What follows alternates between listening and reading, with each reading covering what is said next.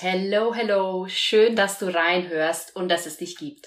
Mein Name ist Yvonne Partes und du hörst die Inspirational Talks für dein lebendiges, strahlendes und kraftvolles Leben. Ich bin der Überzeugung, dass wenn jeder sich wirklich die Zeit nimmt, sich selber besser kennenzulernen und nicht so sehr auf das hört, was ihm immer wieder von außen wiedergespiegelt wird, wie er zu sein hat, sondern sich wirklich selbst entdeckt und all die Facetten, Geschenke, die ihm mitgegeben wurden für dieses Leben auf dieser Welt, dass dann, ja, mehr Verbundenheit auf der Welt entsteht, mehr Lebendigkeit auf der Welt entsteht und einfach ein ganz neues Zusammensein entstehen kann. Und das ist mitunter ein Grund, warum ich genau diesen Podcast mache und heute soll es genau mal um dich beziehungsweise um dein Zusammenspiel mit anderen Menschen gehen. Weil ich da für mich in letzter Zeit auch wieder spannende Erkenntnisse hatte und die möchte ich gern mit dir teilen. Speziell im Zusammenhang mit anderen Menschen, wenn, wenn wir nämlich, manchmal gibt's ja gerade mit nahestehenden Menschen oder auch nicht so nahestehenden Menschen, auf jeden Fall Menschen, die uns wichtig sind, gibt es manchmal Konflikte. Und da kochen auch gerne mal die Emotionen hoch. Und ich möchte dir heute ein paar Impulse mitgeben, wie du diese zwischenmenschliche Konflikte voller Emotionen besser auflösen kannst und warum da manchmal Schreiben vielleicht besser ist, als direkt das Gespräch zu suchen. Als kleine Vorgeschichte, bei mir ist es so, dass ich mich ja schon eine Weile auf die Reise begeben habe, mich selber besser kennenzulernen, eben auch meine Facetten besser kennenzulernen und wie ich als Yvonne das Beste in dieser Welt, zu dieser Welt beitragen kann. Und ähm, dazu muss ich mich eben auch selber gut kennenlernen und das betrifft natürlich auch mein Unternehmen. Ich möchte mein Unternehmen so schaffen, dass ich wirklich einen größtmöglichen Beitrag leisten kann und dich bestmöglich auf deiner eigenen Reise auch unterstützen kann. Und dazu bin ich unter anderem in einem Jahresprogramm von Alicia Beluga dabei, wo ich gerade noch mal viel besser kenn mich selber gerade kennenlerne und herausfinde, was mich vielleicht auch blockiert, was mich voranbringt, wo ich noch mal mehr ein Augenmerk drauf legen sollte. Und eine Sache, ein Werkzeug sozusagen, mit dem sie da arbeitet, ist Human Design. Davon hast du vielleicht schon mal gehört, vielleicht auch nicht. Mach dich da gerne mal auf die Google-Reise Human Design und ähm, es gibt da auch Möglichkeiten, wie du dich selber, äh, dein Human Design sozusagen dir berechnen lassen kannst.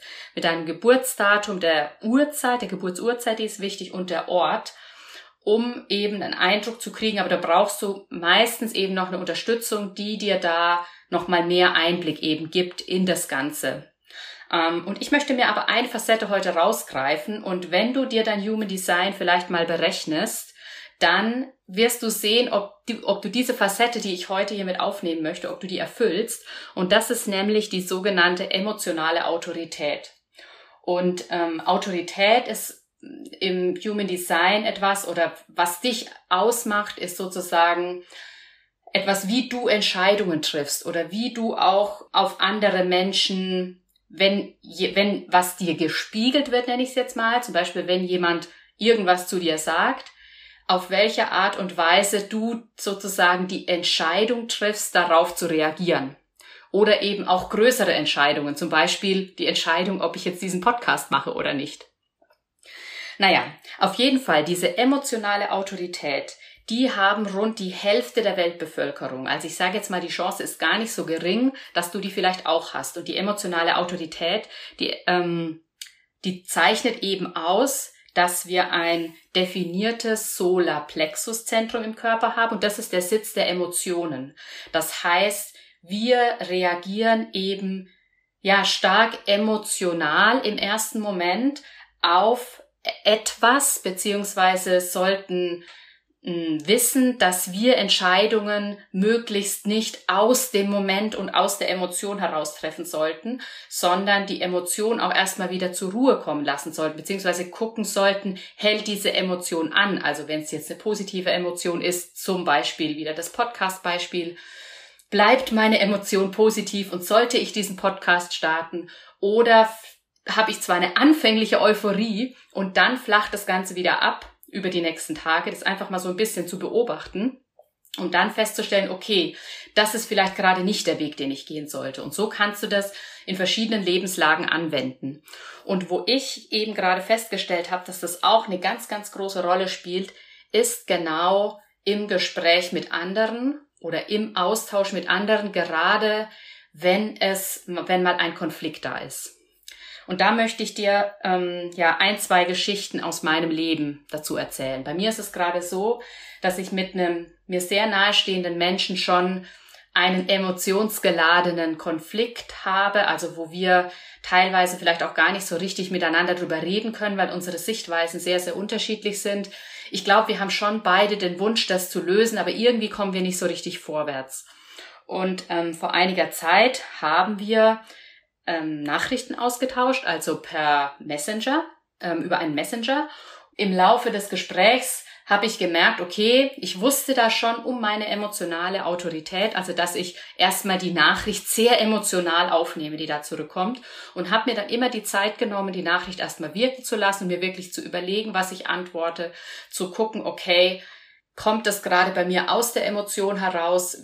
Wie kann ich vielleicht nochmal die Sichtweise des anderen einnehmen? Und dadurch hat sich aus meiner Sicht eine total schöne Kommunikation ähm, entwickelt, die für mich irgendwie gezeigt hat, dass es da irgendwie ein kleines Stück vorangegangen ist.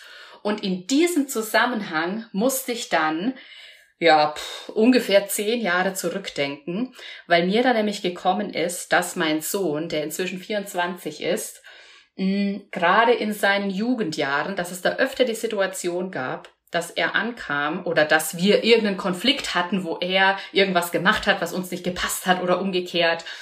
Solche Sachen waren bei uns wirklich auch immer sehr emotionsgeladen. Inzwischen weiß ich, woran es liegt, denn wir haben alle drei genau diese emotionale Autorität und reagieren halt sehr emotional auf ja verschiedenste Themen. Und ähm, er war damals schon so schlau und hat gesagt, du Mama, Papa, lasst uns das doch mal bitte lieber schriftlich klären. Ich möchte nicht da mit euch drüber sprechen, sondern ich möchte lieber mit euch schreiben. Und damals haben wir das gar nicht verstanden. Also wir haben das dann gemacht, ihm zuliebe, haben dann teilweise ganz lange E-Mails ausgetauscht, waren vielleicht sogar im gleichen, in der gleichen Wohnung, aber haben trotzdem erstmal drüber geschrieben, bis sich tatsächlich dieser Konflikt in irgendeiner Form aufgelöst oder beruhigt hatte und dann sind wir natürlich zusammengekommen und haben uns in die Arme genommen, gedrückt und es hat sich das Ganze ja aufgelöst gehabt. Und ich habe jetzt gerade gemerkt, in diesem Thema, das ich jetzt gerade mit dieser mir nahestehenden Person habe, dass es für mich gerade nicht gut wäre, wenn ich jetzt wirklich das direkte Gespräch suchen würde, weil bei mir da noch so viel Emotionen mit drin stecken, dass ich glaube, es braucht noch einen weiteren Austausch, auf diesem schriftlichen Weg, um erstmal diese Wogen so ein bisschen zu glätten. Auch gerade bei mir, weil wie jetzt die, die Emotionen auf der anderen Seite sind und welche Autorität aus Human Design sich zum Beispiel da vorherrscht, das weiß ich jetzt persönlich gerade gar nicht. Aber da geht es einfach um das, dass ich natürlich so gut wie möglich meinen Beitrag dazu leisten möchte, dass sich das auch auflöst. Und ich glaube, das kann ich aber nur, wenn ich eben auch in Einklang mit meinem Sein in dieses, in diese Konfliktlösung reingehe. Und da habe ich eben gemerkt, das ist in dem Fall erstmal zum Wogen glätten, um die emotionalen Wogen bei mir selber zu glätten, eher das über eine Schriftform zu machen. Und als ich diese Erkenntnis hatte und dann eben auch zurückgedacht habe in die Zeit, wo mein Sohn das ganz intuitiv schon gemacht hat, also ich finde es einfach so schlau, weil Kinder die machen das manchmal ganz intuitiv und dann ist es so traurig, weil wir über die Prägungen, die wir mitgegeben bekommen, das den Kindern irgendwie teilweise auch, ja, austreiben tatsächlich, weil wir dann sagen, ja, das macht man doch nicht so oder was auch immer. Was ich dann gemacht habe, ich habe meinem Sohn dann erstmal, ich habe meinen Sohn dann erstmal kontaktiert und habe gesagt, du, ich muss dir jetzt mal ein Kompliment machen, hab ihm genau diese Geschichte erzählt hab gemeint, voll cool, dass du damals schon so schlau warst und es intuitiv erkannt hast, was wir jetzt erst sehen. Ja, das ist im Endeffekt auch meine Botschaft für dich heute. Also Vielleicht gehst du mal in Google, suchst dir dein Human Design Chart raus, oder gibst du Human Design Chart berechnen oder sowas, suchst du mal. Guck mal, ob du selber diese emotionale Autorität auch hast. Prüf mal, wie du wenn du eben so einen Konflikt oder ein, ein, Gespräch, also wenn du irgendwas, was du mit jemand anders zwischenmenschlich lösen möchtest, hast, ob es für dich wirklich der richtige Weg ist, direkt auf die Person zuzugehen und mit ihr darüber zu sprechen, oder ob es da vielleicht erstmal so eine Zwischen, eine Zwischenposition braucht. Was ich nicht damit sagen will, ist, dass es nur über das Schreiben geht. Also für mich ist das Schreiben kein Ersatz für das Sprechen, sondern es ist vielmehr ein Weg, um Vorarbeit zu leisten, damit man sich dann am Ende wirklich gelöst, erfüllt und nahe, nahe beziehungsweise näher beieinander wieder in die Arme schließen kann.